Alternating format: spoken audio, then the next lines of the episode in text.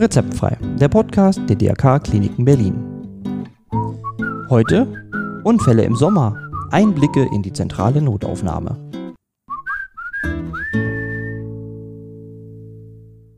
Ein herzliches Hallo, ich freue mich, dass Sie wieder dabei sind zu einer neuen Folge von Rezeptfrei, Ihrem Podcast der DRK Kliniken Berlin. Mein Name ist Matthias Henke. Ja, und heute ein sommerliches Thema. Der Sommer, der ist schön, ne? Der Sommer ist warm, und er treibt uns hinaus. Wir bewegen uns mehr, wir machen mehr Sport, wir gehen baden und so weiter und so weiter. Aber es birgt auch die Gefahr von mehr Unfällen. Und wenn es ganz blöd läuft, sitzen wir am Ende des Tages in der Rettungsstelle und müssen uns behandeln lassen. Ja, was da so für Fälle auftauchen, wie so eine Behandlung aussieht, das besprechen wir heute mit unserem Experten. Er ist Oberarzt in der zentralen Notaufnahme der DRK-Klinik Berlin-Köpenick. Ich freue mich, dass er zugesagt hat, Dr. Jörg Weidemann. Hallo, Herr Dr. Weidemann. Schön, dass Sie sich für uns die Zeit genommen haben für dieses Thema. Ja, guten Morgen. Guten Gerne. Morgen. Genau, wir haben ja das Thema Unfälle im Sommer. Und Sie ja, sind ja in der Rettungsstelle, Sie sind da also direkt an der Quelle. Ja, so ist es. Was sind denn da so saisonmäßig die meisten Unfälle oder Verletzungen, die also, da so ankommen? Also generell häufige Unfälle betreffen einfach das, das untere Sprunggelenk. Dass, dass man mit dem Knöchel umknickt, das kennt jeder. Mhm. Sei es einfach beim Laufen, am Bordstein oder auf einer Wiese, das ist jedem schon mal passiert und ähm, das ist natürlich auch bei Sportarten eine häufige Verletzung eigentlich Fußball, Handball, Basketball, eigentlich bei fast allen, auch bei normalen Joggen im Wald sehen wir auch ganz häufig, dass die, dass die Leute einfach mit dem Knöchel umknicken und mhm. dann zu uns kommen. Wie sieht da so eine Behandlung aus? Also wenn ich da jetzt angehumpelt komme?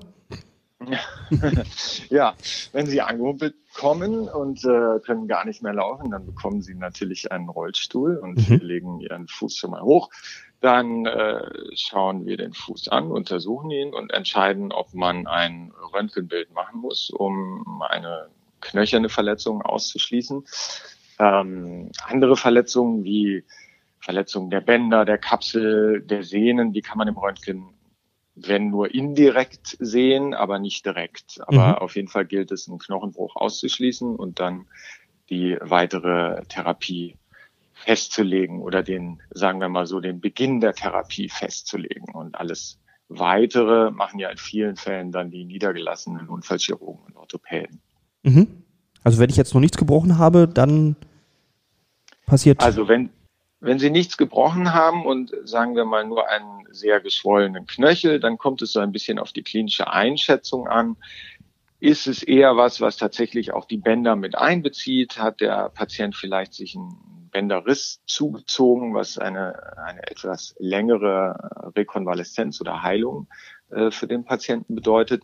Dann wird vielleicht auch äh, direkt sowas wie eine Orthese angelegt. Das ist so ein, na, wie soll man es beschreiben, so eine Gelenkstabilisierung, meistens aus einem Kunststoff und, mhm. und einem, einem, Polster. Wenn es nicht so gravierend ist, dann würden wir erstmal ähm, so ein Voltaren-Verband, also ein Verband mit so einer Diclofenac, mit so einem Schmerzgel mhm. und so einer elastischen Binde, die Kompression auf die, auf die Schwellung ausübt. Das ist so ein, ein Grundsatz der Therapie bei allen möglichen Sportverletzungen. Das findet man in dem Akronym äh, PECH. Und äh, das bedeutet äh, Pause, ja, also ja. nicht weiter rumrennen auf, auf der Verletzung. Elevation, also äh, beziehungsweise Eis, das E ist, ist Eis und ähm, Kompression und Hochlagerung. Ach so, also das kühlen ist schon so. angesagt. Hochlagern, kühlen, genau. Mhm. Und nicht weitermachen und okay. abwarten. In vielen Fällen erledigt sich das dann, wenn es nur eine, sagen wir mal, eine einfache Verstauchung des Sprunggelenks wäre, mhm. dann ist das in, in ein paar Tagen deutlich besser und man kann nach und nach äh, zurückkommen zu seiner normalen Tätigkeit und zum Sport. Sind die Bänder betroffen, mhm. zum Beispiel das Außenband klassischerweise oder eins der Außenbänder am Sprunggelenk, dann zieht sich das länger hin, weil Bänder einfach ähm, Das sind Strukturen, die nicht so gut durchblutet sind und mhm. die sind zwar sehr stabil, aber wenn sie denn mal kaputt sind, dann dauert es lange, bis sie heilen. Das mhm. kann dann sich über Wochen hinziehen, sechs Wochen, acht Wochen. Aber die können auch von alleine wieder dann zusammenwachsen. Ja, in den aller, allermeisten Fällen. Also, mhm. dass man am Sprunggelenk die Bänder operiert bei einer isolierten äh, Bandruptur, das ist sehr, sehr selten. Vielleicht im Profibereich anzutreffen noch, aber eigentlich ansonsten nicht. Die heilen von alleine. Mhm. Die Strukturen finden, also die Enden finden sich wieder und heilen stabil unter. Narbenbildung aus. Das ist ja praktisch, das ist gut. Ähm, und wenn mir jetzt im schlechteren Fall tatsächlich irgendein Knochen gebrochen ist, werde ich dann gleich operiert oder? Nicht unbedingt. Also mhm. es äh, kommt auch darauf an, auf die Schwere der Verletzung. Ja. Ist der Knochenbruch mit einer Verrenkung vergesellschaftet? Also ist das Gelenk ausgekugelt gleichzeitig mit dem Bruch? Dann ist es praktisch ein Notfall und wird umgehend operiert, mhm. normalerweise am gleichen Tag dann natürlich. Mhm. Und dann, wenn es das nicht ist, kommt es auf die Bruchform an. Gerade bei den Sprunggelenksbrüchen ist es so, dass die häufig schwellen, stark anschwellen und dann ähm, entscheidet man auch häufiger, die äh, Operation im Verlauf zu machen, also nach drei, vier, fünf Tagen, wenn die Schwellung wieder etwas rückläufig ist, weil das für das äh, Operationsergebnis besser ist. In einigen Fällen kann man äh, Sprunggelenksfrakturen, was meistens Frakturen oder Brüche des Außenknöchels sind, konservativ behandeln, also nur mit einer Ruhigstellung im Gips oder mhm. Heutzutage gibt's ja äh, solche Walker, also Kunststoffschuh, ein stabiler Kunststoffschuh, mhm. den der Patient zu Hause auch öffnen, an, öffnen kann und das Bein mal rausnehmen unter Umständen. Das ist mittlerweile eine komfortablere Versorgung als so ein Gips, der da sechs Wochen. Äh, ja, ja, der dann auch irgendwann juckt bleibt. und man da nicht rankommt und hin und her. Ja, mit der Stricknadel und was ja, weiß ich. Genau. Äh, genau. Und wenn es aber, wenn der Bruch verschoben ist oder vielleicht sogar beide Knöchel gebrochen sind, dann muss man das schon operativ versorgen und das macht man dann am Sprunggelenk einer, mit einer Plattenosteosynthese, also wird eine Titanplatte auf den Knochen draufgeschraubt, nachdem man ihn wieder in die richtige Position gebracht hat. Ah ja. Okay. Genau. Dann lassen Sie uns doch mal schauen, was haben wir denn noch so für Unfälle? Oder ja, was passiert mir denn noch, wenn ich so in den warmen Tagen unterwegs bin? Genau, also was passiert noch? Natürlich sind viele Radfahrer unterwegs. Äh, mhm. Uns in Köpenick natürlich mit dem vielen Grün ja. äh, findet man die sehr viel und in Berlin findet man äh, auch gerade im Ostteil ganz viele Schienen auf der Straße, ah. wo Fahrradfahrer gerne mal reinkommen. Also das haben wir oh eigentlich okay. täglich ist jetzt nicht unbedingt eine Sportverletzung, wenn man in die Schienen gefahren ist, aber ja, äh, das Ergebnis, ja, das Ergebnis ist äh, ein ähnliches. Und so Fahrradunfälle, da verletzt man sich eher weiter oben am Körper. Also Schulter ist ganz klassisch, Schlüsselbeinbrüche oder Zerreißungen der Bänder am Schultereckgelenk, also da, wo das Schlüsselbein, das Schulterblatt verbunden ist zum Beispiel. Mhm. Das sieht, sieht man häufig, kann man aber auch ganz häufig konservativ behandeln. Also wird eher in selteneren Fällen operiert. Mhm. Das heilt einfach selber von, von alleine aus. Der Körper hat viel Potenzial, seine Strukturen selber zu reparieren. Ja, das ist, das ist auch schon mal toll von ihm. Ähm, auf jeden Fall. Also das sieht manchmal sehr wild auf dem Röntgenbild aus, gerade bei so ähm, bei Schlüsselbeinbrüchen. Mhm. Aber äh, der Körper macht das in oh, vielen ja. Fällen von alleine. Ach, das ist toll. Also wird es einfach nur so ein bisschen ruhig gestellt oder? Obwohl das genau, ja eigentlich so ja. spezielle Bandagen, die mhm. man äh, anlegen kann, Schmerzmedikation, Kühlung ja. und, und eine Ruhigstellung für eine gewisse Zeit und dann heilen viele Verletzungen an der Schulter von alleine aus. Mhm. Auskugeln kann man sich die Schulter natürlich auch. Ja. Es kommt auch durchaus häufiger vor. Das ist in vielen Fällen damit vergesellschaftet, dass andere Strukturen in der Schulter auch Schaden nehmen. Das kann man sich ja gut vorstellen, wenn, wenn da dieser Oberarmkopf einmal ganz aus seiner Position heraus ist, dann ja. reißt das natürlich an den Strukturen, mhm. an der Gelenklippe zum Beispiel, an der, an der Gelenkkapsel. Und das kann schon sein, dass das dann eine Operation nach sich zieht. Mhm. Aber das macht man nicht sofort. Das, die Schulter wird, wird reponiert natürlich unter einer entsprechenden äh, Schmerzmedikation, dass das für den Patienten nicht so unangenehm ist. Und äh, dann wird im weiteren Verlauf, muss man ein MRT machen von der Schulter und gucken, wie sehen die Strukturen aus, ist noch was zu tun oder, oder halt es so. Mhm. Und stellt man sich ja auch immer vor, so im Sommer gerade beim Sport oder so, Stürze, Platzwunden, Nähen und so weiter? Auf Gibt's jeden das Fall. auch? Ja. natürlich. Die äh, Platzwunde äh, gerne mal am Kopf natürlich. Mhm. Das sehen wir ganz häufig äh, in allen Altersklassen, sei es ältere Leute, die jetzt vielleicht sich das nicht beim Sport zugezogen haben, aber Kinder, Jugendliche, äh, klar. Der, äh, der Skatepark ist natürlich eine ähm, zuverlässige äh, Zulieferungsquelle für unser Ja, das kann ich mir gut vorstellen. Genau. Na, und so eine Platzwunde, dann muss man, äh, muss man unterscheiden, liegt noch ein, ein Schädelhirntrauma, also eine Gehirnerschütterung vor. Mhm. Dann muss man eventuell weitere Diagnostik fahren, also zum Beispiel ein Bild vom Kopf machen, CT. Wenn es dem Patienten wirklich schlecht geht, wenn er erbrochen hat, wenn er Bewusstseins verändert ist, ja, dann muss man natürlich gucken, dass im Kopf selber alles heile geblieben ist und äh, Mhm. den Patienten auch für mindestens 24, eher 48 Stunden im Krankenhaus überwachen. Mhm. Und äh, wenn es aber nur eine einfache Platzwunde ist, ohne sonstige Symptome, dann äh, wird die versorgt. Das kann man in vielen Fällen, ähm, muss man das nicht mehr nähen, gerade bei Kindern Mhm. machen wir ganz selten eigentlich mittlerweile. Da, da gibt es so Gewebekleber, die man sehr gut nehmen kann und mit denen Ja. man auch größere Platzwunden für gerade für die Kinder. Ja, das hören die bestimmt gerne. ja, genau. Also jeder, äh, der schon mal ein Kind nähen musste, der, der weiß, dass das äh, für alle Beteiligten nicht unbedingt die schönste Erfahrung Ja, ist. Und glaube ich. da ist dieser Kleber, den es gibt, äh, schon eine gute Alternative. Ja, Das macht man auch bei Erwachsenen genauso. Mhm.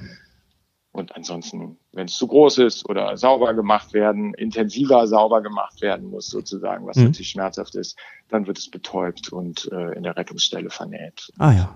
Dann kann der Patient wieder nach Hause. Oh, das ist schön. Der Sommer ist ja auch ne, viel unterwegs, die Bienen, die Wespen und so weiter. Macht sich das auch bemerkbar in der Rettungsstelle? Wespenstiche, Bienenstiche oder ist das nicht so oft? Äh, ja, gerne zu jeder Tag- und Nachtzeit äh, kommen Insektenstiche natürlich zu uns. Mhm. Und die können, es gibt also zum Beispiel der Stich von einer Kriebelmücke oder so, der ist einfach super schmerzhaft, das schwillt ganz dolle an. Mhm. Das ist zwar nicht gefährlich in den allermeisten Fällen und heilt ab, aber das sind schon beeindruckende Stiche manchmal, wo sich die Patienten natürlich Sorgen machen, ob das so sein soll, dass das jetzt so aussieht. Ja. In vielen Fällen kann man den Patienten da beruhigen und äh, wieder mit, mit Kühlung arbeiten und Schonung der betroffenen äh, Extremität, also des Armes oder Beines, wo auch immer der Stich jetzt ist, kann man viel erreichen. Häufig reagieren die Patienten auch so ein bisschen allergisch darauf. Dann äh, kann man zum Beispiel mit, mit Phenestilsalbe eine Linderung erreichen oder auch mit, mit einer Tablette, die diesen Wirkstoff ähm, enthält, also so eine Heuschnupfentablette, so ein Cetirizin oder sowas in dieser Art, Mhm. äh, kann man da ganz gut nehmen. Das äh, lindert die Beschwerden. Und in manchen Fällen, gerade wenn der, wenn der Stich schon ein paar Tage her ist, dann ähm, kann sich schon auch mal eine Entzündung da entwickeln, äh, gerade wenn, wenn es gejuckt hat und, und der Patient hat sich da natürlich gekratzt und da kommen überall sind Bakterien unendlich viele und wenn da mal, wie soll man sagen, eine blöde Bakterie dabei ist, Hm, okay. in dieses eh schon naja, aufgeschwollene, traumatisierte Gewebe Mhm. äh, eindringen kann, kann sich auch eine Entzündung entwickeln, Ah. die man dann unter Umständen auch mit einem Antibiotikum behandeln muss. ah, ja, natürlich. Das Ja. ist aber eher seltener. Meistens diese Insektenstiche, äh, das ist meistens mit Kühlung und, und vielleicht so ein bisschen Antihistaminikum getan. Ah, okay. Das, dass man da tatsächlich, dass sich da ein richtiger Eiterherd entwickelt, den man vielleicht sogar chirurgisch dann äh, sanieren muss, also aufschneiden und Mhm. einfach auslassen, das ist nochmal seltener. Okay, Kommt auch vor, aber selten. das beruhigt einen ja schon mal. Ja. Ähm, jetzt ist ja die DRK-Klinik Köpenick, ne? Köpenick ein Bezirk mit viel Wasser. Wie sieht's aus Ja. mit Badeunfällen? Also das ganze Bade, Buch. ja, kommen auch vor, natürlich, klar. Mhm. Die, der klassische äh, Kopfsprung ins Wasser und dann, dann war das irgendwie doch nicht so tief. Ah, Da äh, können natürlich auch gravierende Verletzungen vorkommen, Ja. im, im Bereich der Halswirbelsäule natürlich in Ja. erster Linie.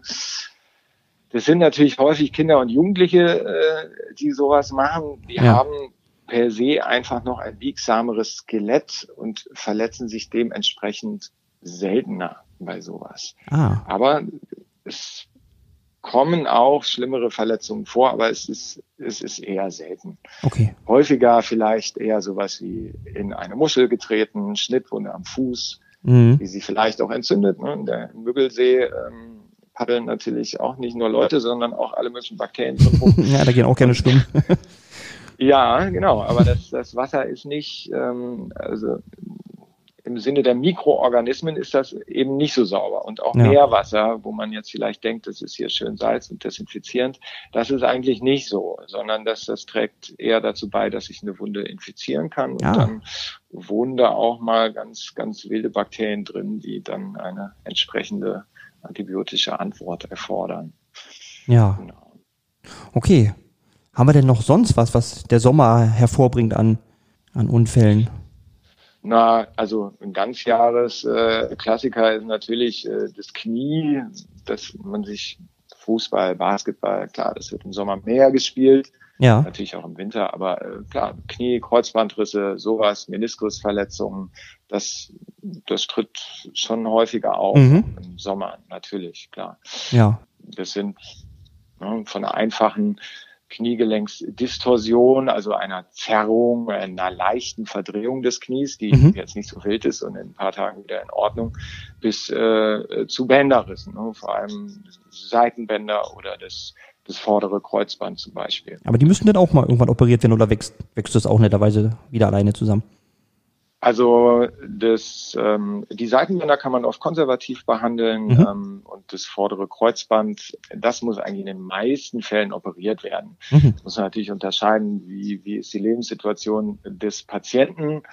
Ist es ein sportlicher Mensch Mhm. und so im äh, jüngeren, mittleren Alters, sage ich mal, dann würde man klar zur Operation raten und Mhm. dann gibt es ja verschiedene Verfahren, wie man das machen kann. Wir in Köpenick haben da so eine, eine Technik, wo wir das Kreuzband rekonstruieren, also der Patient sein eigenes Mhm. Kreuzband behält Oh, das ist gut. womit wir eigentlich, genau, da haben wir eigentlich ganz gute Erfahrungen mit. Und äh, wenn aber noch Begleitverletzungen vorliegen, Meniskus, Knorpel und so weiter, dann würden auch wir äh, zu der klassischen Plastik vom Kreuzband äh, tendieren. Da entnimmt man dann aus dem Oberschenkel eine Sehne, die jetzt nicht so essentiell wichtig ist. Mhm. Okay. Die, daraus kann man dann ein neues Kreuzband äh, basteln und das da einbauen. Ja, schon spannend, was eigentlich so- alles so geht. Das ist wirklich toll. Ja, auf jeden Fall. Damit kann man äh, kann man wieder eine sozusagen so eine Restitutio ad integrans erreichen und einfach wieder in seinen Sport einsteigen. Aber bei Sehnenverletzungen, ähm, das, das sind langjährige Angelegenheiten. Da ist so ein Mhm. Bruch fast schon die, äh, ich sag mal, angenehmere Verletzung. Mhm. Der Knochen heilt mehr oder minder in sechs Wochen aus und dann macht man ein bisschen Physiotherapie und dann ist gut. Und aber so eine Ah. Kreuzbandverletzung oder auch eine Achillessehnenverletzung zum Beispiel, die auch relativ häufig vorkommt, Ja. das sind langwierige Angelegenheiten, wo die Leute, bis sie wieder richtig ins Sport zurückkehren können, da, da ist locker ein halbes, dreiviertel Jahr vergangen. Ah. Locker. Hm. Naja, klar, das ist halt nicht so, ne, wie sie schon gesagt hat, nicht so gut durchblutet und Genau. das dauert dann halt länger. Ja, interessant. Jetzt hatten wir ja am letzten Wochenende, ist auch richtig heiß. Kurze, wie sieht's da aus mit so Kreislauf? Kreislauf immer gerne gesehen bei uns, Mhm. natürlich, klar. Ähm, besonders gefährdet äh, sind natürlich älteren Menschen, Ja. ob sie jetzt Sport machen oder nicht. Ähm, aber dann im, im Alter nimmt es das Durstempfinden einfach ab und dann passiert es häufiger, gerade bei den Mhm. tropischen Temperaturen. Und wenig Flüssigkeit im Körper schlägt sich, schlägt sich an vielen Organen nieder, sei es die Niere oder aber auch das Gehirn. Ne? Mhm. Die, die, gerade bei Älteren, die werden, werden verwirrt und, und ja, kriegen richtig Probleme, wenn sie zu wenig Flüssigkeit haben. Ja. Oder aber auch äh, Kinder, Kleinkinder, die nicht genug getrunken haben und dann in der prallen Sonne waren. Ja, dann geht es schnell, ne? Da, genau, und die können da richtig auch äh, Kreislaufprobleme kriegen, zusammensacken. Und das ist dann häufig, wenn die Patienten dann in eine Rettungsstelle gehen, ist das relativ schnell behoben, sag ich mal so. Mhm. Äh, dann, dann bekommen sie eine Infusion oder, oder trinken einfach nochmal ordentlich nach und dann mhm. ist das, kann man zusehen, wie es besser wird. Ne? Bei ah. älteren Leuten äh, steht aber dann meistens eine stationäre Aufnahme da und eine längerfristige Wiederherstellung der, der Blutsalze und, und des Flüssigkeitshaushalts. Mhm. Ja, mhm. aber bei 34 Grad sollte man vielleicht eh keinen Sport machen, ne? Oder? Ist, oder ganz moderat? Oder jedenfalls nicht mit das. Wird jetzt nicht unbedingt empfohlen, ne? weil ja. auch der, der Ozonwert in der Luft ist, ist hoch, ja, meistens, äh, wenn es so heiß ist. Und das ist einfach für die Lunge auch toxisch, dieses Ozon, und, und nicht zu empfehlen. Einfach, da sollte man aufpassen. Wenn wirklich viel trinken, auch darauf achten, dass man jetzt nicht nur Wasser trinkt, sondern dass man auch darauf achtet, dass man die Elyte, also die, die Blutsalze ersetzt. Mhm. Also kann man, gibt's ja genug isotonische Getränke und sowas. Das, ja. äh, darauf sollte man achten. Okay, super. Also dann erstmal vielen Dank für diesen Einblick. Das hat, ja. das war sehr, sehr interessant. Die Rettungsstelle Köpenick der DRK-Kliniken findet man ja sicherlich gut ausgeschildert und leicht. Selbstverständlich, natürlich. Genau. Weitere Informationen ja, finden wir natürlich in den Shownotes dann auch. Ja, klar. Genau, ja, und dann, ich sage vielen, vielen Dank, Herr Dr. Weidemann. Und Gerne. bis wir hören uns dann zum nächsten Podcast.